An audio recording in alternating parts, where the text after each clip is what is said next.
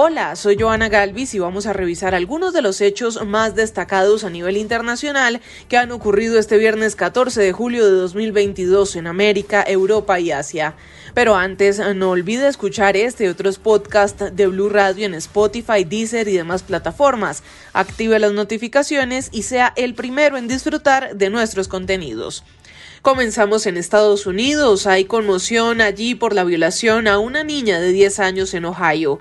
Resultado de esta agresión, la menor de edad quedó embarazada y tuvo que salir del estado para practicarse un aborto. Ahora será investigada la doctora que le ayudó en ese proceso.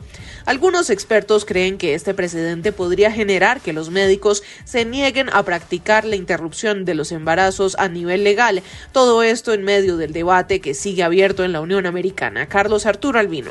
Las autoridades indianas aquí en Estados Unidos están investigando a una ginecóloga que practicó un aborto a una niña de 10 años que había sido abusada, acusándole de no haber denunciado el caso. Un suceso crítico a raíz de la decisión de la Corte Suprema de revocar el derecho federal a interrumpir un embarazo. La doctora Caitlin Bernard declaró al comienzo de julio en varios medios de comunicación que recibió a la niña de Indianápolis tras ser contactada por una colega en Ohio. En este estado del norte, vecino con Indiana, la decisión de la Corte Suprema el pasado 24 de junio permitió la entrada en vigor de una ley que prohíbe el aborto a partir de las seis semanas de embarazo. La niña, quien fue abusada en mayo por un inmigrante irregular, había excedido el plazo y tuvo que irse a Indiana, donde los abortos siguen siendo legales. Luis Aristimuño es politólogo y experto en estos temas y nos dice que podría desencadenarse luego de conocerse este caso. ¿Qué va a pasar ahora en Estados Unidos? Que ahora los doctores van a tener miedo de hacer su trabajo, de ejecutar abortos eh, legales y vamos a poner a personas, a niñas,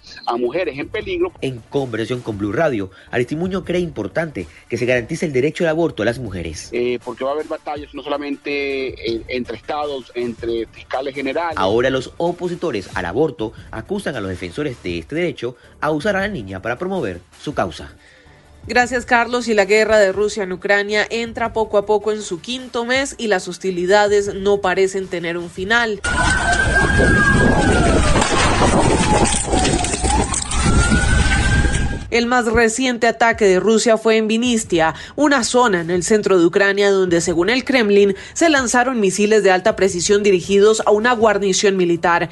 En el momento del ataque en esa instalación militar, aseguran, se llevaba a cabo una reunión del mando de la Fuerza Aérea Ucraniana con representantes de proveedores de armas extranjeros sobre la transferencia del próximo lote de aviones y armas a las Fuerzas Armadas de Ucrania, dicen. Por su parte, un funcionario del Pentágono puso en duda esta afirmación que hace Rusia sobre los motivos del ataque. Este ataque en Vinistia dejó 23 muertos, entre ellos varios civiles y tres menores de edad. Una de esas víctimas fue Lisa, de cuatro años, y su madre Irina. Ambas salieron de Kiev a buscar refugio seguro en otro lugar de Ucrania, pero la guerra las encontró. Lisa murió, su cuerpo apagado entre los fierros de un carrito de bebé rosado y sus zapatos blancos son uno de los tantos símbolos de la barbarie.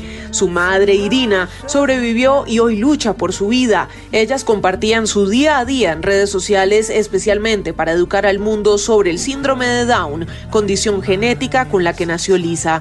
Olena Zelenska, la esposa del presidente Volodymyr Zelensky, dijo que reconoció a la niña en un video navideño que grabó para celebrar las fiestas.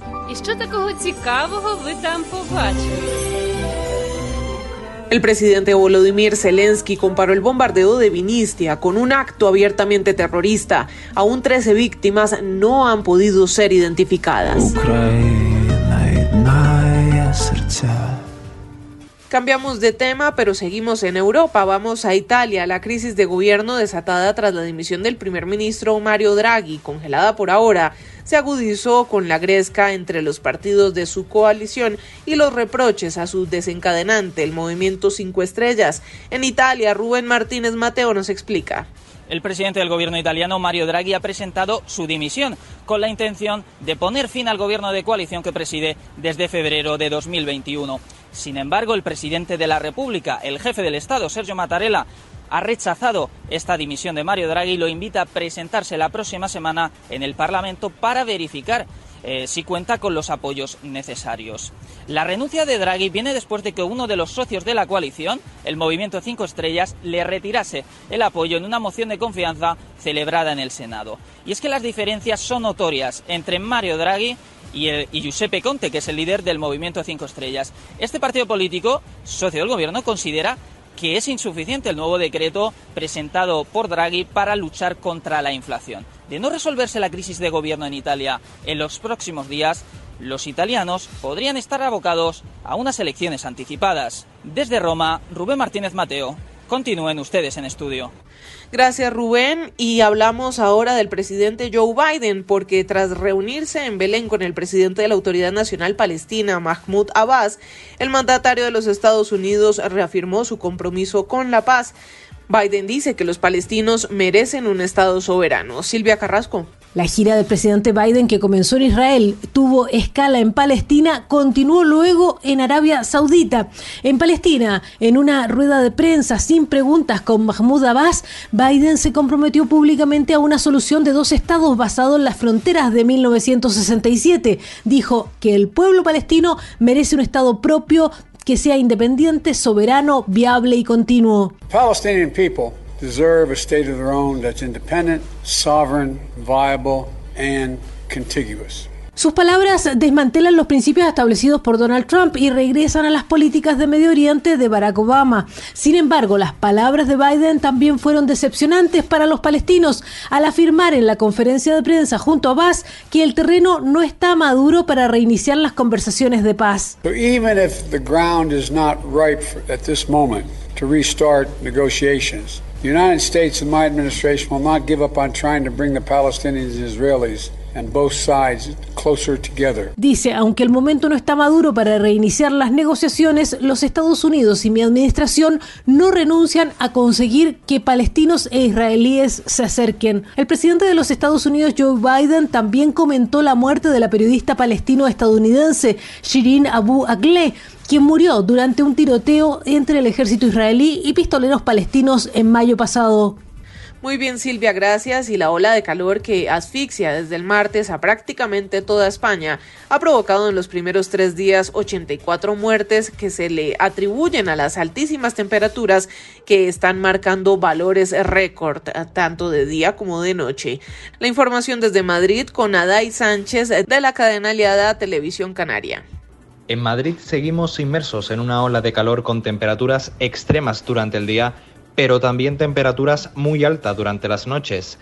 De hecho, esto está produciendo que en algunos puntos de España se estén dando los días más cálidos desde que hay registros en estos observatorios. Este es el caso, por ejemplo, de la estación ubicada en el Parque del Retiro, en pleno centro de Madrid, Ayer se batió en la capital el récord absoluto de temperatura máxima con 26,2 grados y se igualó también el récord anterior de temperatura máxima con 40,7 convirtiendo, como digo, a la capital ayer en el día más cálido probablemente de los últimos 102 años, según confirma la propia Agencia Estatal de Meteorología. Noches tórridas, muy cálidas, que en numerosos puntos de España las temperaturas a altas horas de la madrugada superan los 35 grados y no bajan de los 30 en toda la noche. Una situación que se extenderá como mínimo hasta mediados de la próxima semana. Pocos cambios a corto plazo mientras se siguen alcanzando en algunos puntos hasta los 46 grados. Por ahora, aquí en la capital, nos toca estar pendientes de las próximas actualizaciones para ver si finalmente, más pronto que tarde, podremos decir adiós a esta ola de calor extrema. Adai Sánchez, de Televisión Canaria desde Madrid, para Blue Radio. Adai, gracias y no olvide escuchar este y otros podcasts de Blue Radio en Spotify, Deezer y demás plataformas. Active las notificaciones y disfrute de nuestros contenidos en cualquier lugar y momento del día.